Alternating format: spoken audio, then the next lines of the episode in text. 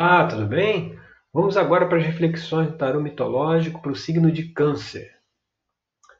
Bom, a carta 1 que saiu foi o Sete de Ouros. O Sete de Ouros, ele, ele, ele mostra né, a necessidade de uma decisão em relação ao trabalho, né? em relação à parte material.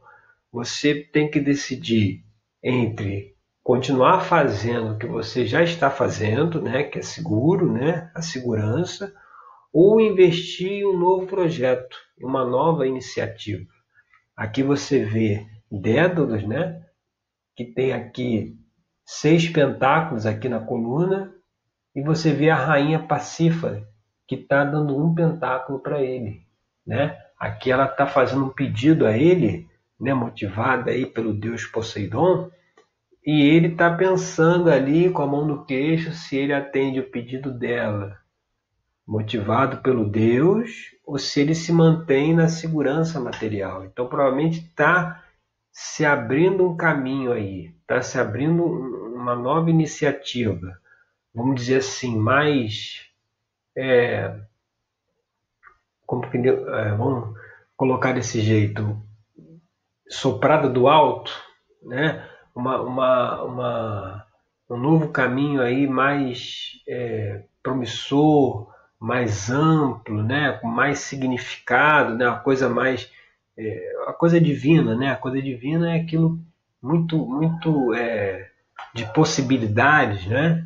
Que está se abrindo, né? Que é o pedido do Deus, né? Poseidon, e você vai ter que escolher em seguir esse caminho ou continuar do jeito que está. E o que traz dificuldade para isso, né, para essa escolha, aí a gente vê aqui a carta número 2, que é o Hierofonte. O Hierofonte é aquele que fazia essa conexão entre o material e o espiritual. Ele tinha o conhecimento do espiritual, ele tinha o conhecimento do divino. Né?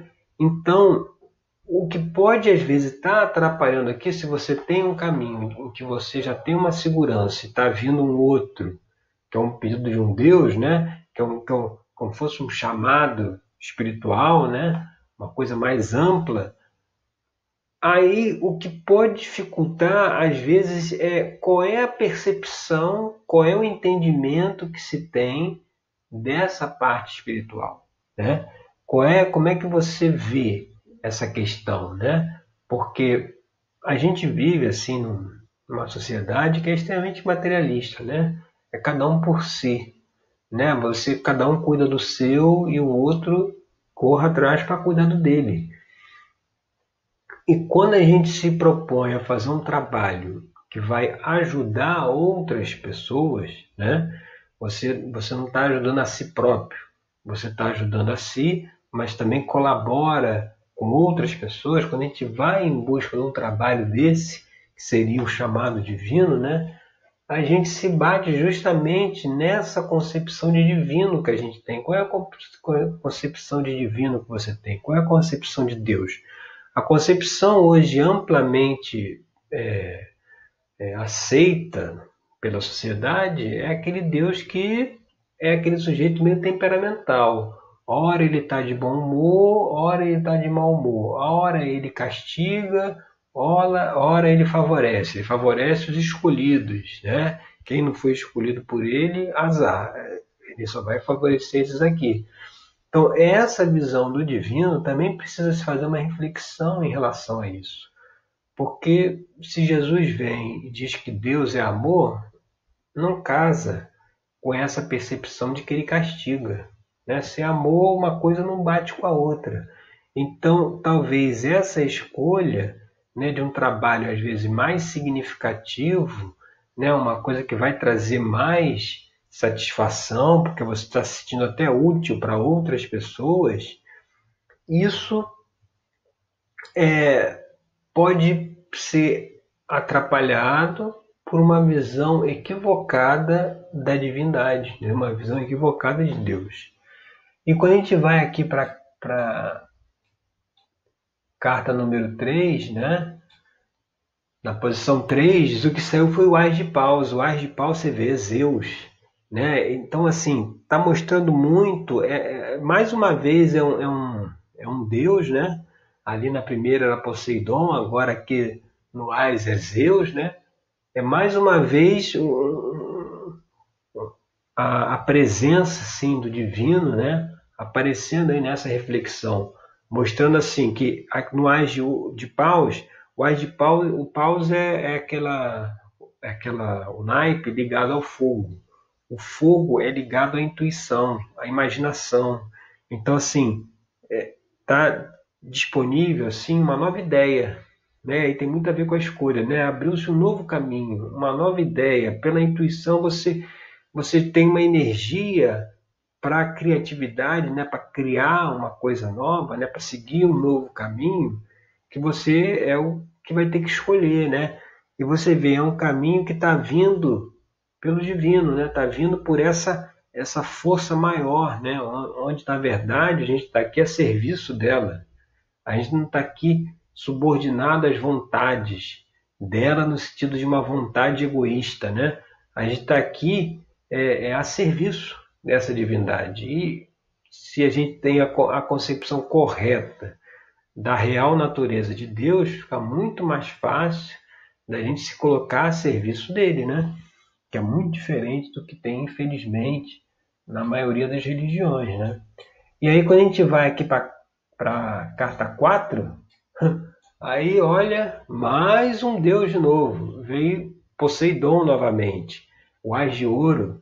Você vê, mostrando o quê? Que o Ás de Ouro, ele, o ouro é, é ligado ao elemento terra, que é o mesmo elemento que está aqui na carta 1, que é o sete de ouros. Então, o Ás de Ouro é aquela energia para a criação material. O Ás de Pau lá em cima trouxe a ideia. O Ás de Ouro aqui embaixo está trazendo a energia para criar, para pegar essa ideia e concretizar. Mas aí vai ter que fazer uma escolha. Ou eu vou por esse caminho novo, ou eu continuo aqui onde eu estou, porque eu já estou confortável. Ou então eu venho para cá. E, esse, e essa vinda para cá é o que? É um, é um chamado maior. Né? é algo maior que está chamando você para seguir por ali, até provavelmente por um trabalho, para um projeto mais significativo. É quando você vai fazer, vai parar o que você está fazendo aqui e fazer algo mais significativo. Né? E aí, quando a gente vai para a carta número 5, que é as influências do passado, né? o que, que você tem que deixar aí de lado, saiu o três de espada. O três de espada ele, ele é, uma, é uma carta assim, que está relacionada a uma questão também de perda. Né? Talvez alguma, alguma já teve aí para você alguma perda, né? em alguma questão aí familiar, né? de perda, de algum problema que teve, que isso ainda até hoje está é, influenciando nessa sua decisão. Talvez essa perda familiar aí, às vezes é aquela coisa, quando alguém da família tem um problema, né, fica doente, aí a gente vai rezar para Deus para pedir para ele se recuperar. E aí quando a pessoa não se recupera, o que, que a gente diz? Ah, é porque Deus não quis, né? Seja feita a vontade de Deus. Para ele nada é impossível, e eu orei aqui e ele não me atendeu, é porque ele quis desse jeito. Só que aí dessa forma a gente já joga também uma carga de culpa em cima dele. Né? E aí já fica aquela visão daquele Deus ali que pune, porque assim, você pediu, ele não, ele não atendeu, então ele não é amor, como Jesus falou, porque pô, se fosse amor ele ia, atender, pô, ele não ia querer separar outra pessoa de mim, né? Ele ia manter a pessoa aqui comigo. Mas como tem essa percepção de que está nas mãos dele, quando na verdade, pela se deixasse nas mãos dele, não ia ter problema nenhum. O problema somos nós mesmos. Né? A gente, se a gente não tem uma alimentação correta, se a gente não tem um hábito de vida saudável e, e não faz um monte de coisa que deveria fazer, a gente tem um corpo biológico, a gente vai acabar tendo um problema. E aí, quando a gente tem um problema, quem é que vai ter que resolver? Aí a gente joga para Deus, entendeu? Ele vai ter que resolver. Ele vai ter que dar uma solução aí para o meu caso. Aí se ele não resolve, ah, mas ele não quis, que para ele nada é impossível, né? então ele não quis. Quando na verdade quem não quis fomos nós. Quem, não, quem nos colocou nessa situação foi a gente mesmo. Né? A gente plantou e agora a gente está colhendo. A gente poderia ter tido uma outra, um outro comportamento, a gente não teve.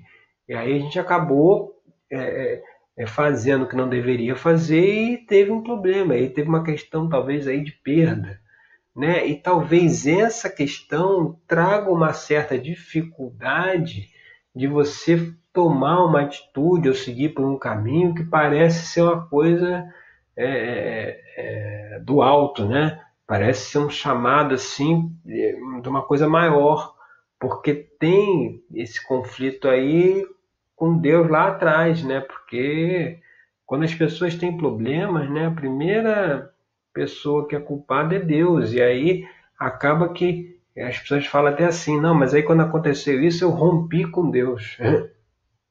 Entendeu? Por quê? Porque colocou nele a responsabilidade quando que a gente precisa fazer uma profunda reflexão para ver que na realidade os responsáveis somos nós mesmos. Né? A gente tem que assumir a responsabilidade pelos nossos atos, entendeu? Se eu sei que eu não posso fazer uma coisa e faço, eu vou ter problema. E aí lá na frente não adianta eu pedir para Deus resolver o problema, porque quem criou fui eu. Eu, eu que tenho que resolver. Entendeu? Se eu, se eu fiz a coisa inadequada num grau X e ainda dá para recuperar, eu consigo sair do hospital e me recuperar. E, agora, se eu fiz num grau que já não dá mais para recuperar, ou se eu também não quero, eu saio de lá e volto a fazer as mesmas coisas de novo.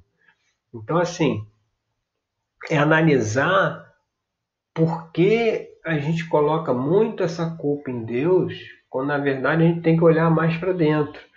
E aí, quando a gente vai aqui para a influência do futuro, né, que é a carta 5,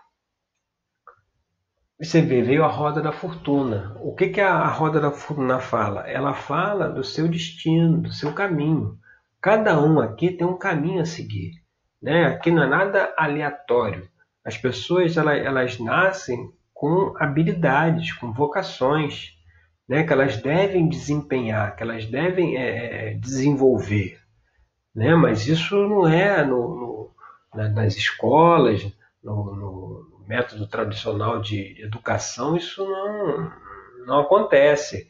Né? Você é, é formado para exercer uma função, você vai ser, você vai, ser, vai fazer determinado papel. Ninguém é, é, é, é no, no estudo, na, na, escola, no desenvolvimento do ensino, ninguém é estimulado a seguir a própria vocação. Se o cara gosta de pintar, então ele tem que ser pintor, pô. Ele tem que ser artista aí, é, pintar quadro. Mas quem é que vai estimular um negócio desse? Não, esse cara aí vai morrer de fome, pô. Você tem que ser. Aí vai a tríade, né? Engenheiro, médico, advogado e agora, sempre, né? Mas cada vez mais, funcionário público. Entendeu? Então você tira a pessoa do destino dela, você tira ela do que ela tem que fazer, do trabalho dela aqui. Cada um tem um trabalho a fazer. Isso já foi planejado antes de da gente chegar aqui, justamente para que você tenha harmonia no planeta todo. Você tem que colocar as pessoas com determinadas habilidades para que uma vá complementando a outra e resolva. Se você tiver, se todo mundo for advogado, vai faltar. Vai faltar médico, vai faltar engenheiro, vai faltar cantor, vai faltar músico. Se todo mundo for engenheiro, vai faltar outra parte. Então, se cada um seguisse a sua vocação, entraria aí na roda da fortuna, entraria aí no seu destino. Talvez essa questão de escolha, essa nova coisa que está se abrindo, tem muito a ver, às vezes, com aquilo que você veio fazer, entendeu? com aquilo que é o seu propósito. Né? Qual é o grande questionamento que tem hoje? Propósito da vida. Eu estou fazendo o que aqui? Eu estou aqui por quê? Tem um porquê. Né? Mas para isso, vai precisar mudar essa, essa percepção aí do divino. E chegando a, a, a uma extensão aqui da carta 1, né, que é a carta 7, a, a carta 6 do a carta, a carta 7 do julgamento, ela mostra aqui o que? Ela mostra assim, ela é a extensão da carta 1, que aqui foi o 7 de ouros, que é a escolha, né? Então, assim, você fazendo essa escolha, o que, que o que, que se abre para você? Se abre realmente um, um, um novo caminho, né? um caminho em que você vai colher aquilo que você plantou. Né? O julgamento, a carta de julgamento, ele fala muito isso. Né? É, é, ele é um, um, um chamado né? para que você possa é, é, realmente fazer aquilo que você veio fazer, entendeu? Então, é, é ela estando aqui na posição de carta futura, aqui da carta 1, mostra que se você seguir a sua escolha, entrar nesse caminho, né, como influência do futuro tem a roda da fortuna, você vai chegar num ponto né, em que você vai conseguir ter os frutos do seu próprio trabalho, você vai ter a recompensa. Né? Você vai receber a recompensa da sua própria atividade. Muitas vezes as pessoas não veem sentido na vida porque estão fazendo funções que não deveriam fazer. E aí, qual é a recompensa que tem? É só o salário no final do mês. E nada mais disso, não tem uma, uma coisa mais significativa. E aqui sim, aqui o julgamento ele traz essa coisa significativa. E, seguindo por esse caminho aqui na carta 8, o que, que apareceu? O seis de copas. O seis de copas é uma carta que mostra uma certa é, nostalgia, né? Você ainda tem assim uma coisa em relação ao passado, né? Aquilo que aconteceu, mas você já está com o olhar para frente, né? Aqui a gente vê Psique, né? Depois que ela descobriu com quem ela estava casado, que era com Deus Eros, né? que ela até então ela não poderia saber quem era. Quando ela resolveu saber quem era, ele fugiu e agora ela vai trilhar um caminho aí para se reconciliar com ele. Mas ela está tranquila por quê? Porque ela descobriu, porque ela viu a verdade, ela viu o Deus, né? Ela viu quem ele era. Então ela está ali sentada no, no rochedo com uma certa nostalgia, né? Porque agora não está mais com ele, mas vai buscá-lo, né? E, hum, e agora ela, ela tem um futuro mais promissor, porque ela, ela, ela fez a escolha, ela, ela olhou para Deus, né? ela olhou, ela olhou para quem é realmente Deus, porque infelizmente as religiões hoje elas apresentam uma figura de Deus que é contrária até ao que Jesus ensinou, né? Uma figura ainda que pune, que castiga, entendeu? Que escolhe, que faz distinção, porque se todos são irmãos, como é que ele vai distinguir um do outro? Tá tudo igual, pô. Entendeu? Então, esse é um conceito que precisa ser, ser é, esclarecido, sabe? Precisa, as pessoas precisam tomar consciência de quem é realmente o Criador do universo, que está muito longe dessa figura que foi o quê? O homem fez Deus a sua imagem e semelhança, né? Porque o homem joga em Deus os mesmos sentimentos que ele tem. Se ele tem raiva, ódio, inveja, o Deus também tem. E é o contrário, né? Não, não, Deus não, não é um, um homem que está lá no, no, no, céu, né? Não tem nada a ver com isso. Então esse conceito precisa mudar. E na carta aqui, na carta 8, é que mostra o quê? Que apesar de de você ter ali um, um sentimento ainda em relação ao passado, às vezes até ainda uma nostalgia assim, ah, mas naquela época que eu tinha lá aquele meu emprego lá da aqui da segurança material e tal, mas agora, né, vai abrir um novo caminho e tal, mas assim, é o caminho como está lá da roda da fortuna, é o caminho que você tem que seguir. E isso vai levar aí a carta número 9, né, que é o 5 de paus, que são as esperanças e temores, que é o quê? Que é uma. Aqui mostra Jazão e a feiticeira Medeia lutando com o dragão pelo velocino de ouro. O velocino de ouro, mais uma vez, aqui a gente falando dos deuses, né? O velocino de ouro está aqui, ó. Aqui. Zeus está aqui no Ás de Paus e ele está coberto aqui pelo velocino de ouro. É esse velocino que está aqui, ó. Que Jazão está lutando aí com o dragão para alcançar. Esse dragão que é essa crença, é essa crença equivocada aí em relação ao divino, né? É, é, é preciso mudar isso, é preciso mudar essa crença. Então tem a esperança de, de se realmente lutar contra isso, né, de realmente é, é, modificar essa crença, né, de, de alcançar o velocino de ouro, que é o presente de Zeus, né, o presente divino, né, de alcançar isso, mas, é, é, é, por outro lado, o, o, temor aqui, como a carta de esperança e temores, o temor é de não conseguir vencer essa luta, entendeu? Porque está tão arraigado na nossa consciência, no inconsciente coletivo, essa questão do Deus vingativo, né, o Deus do Antigo Testamento, que é difícil para as pessoas conseguirem é, é, soltar isso, entendeu? Ver que a história é completamente diferente. E se seguir por aí, né, o que, que veio aqui na carta 10? Aí, olha, aí é o Sol. Aí é o Deus Apolo, né?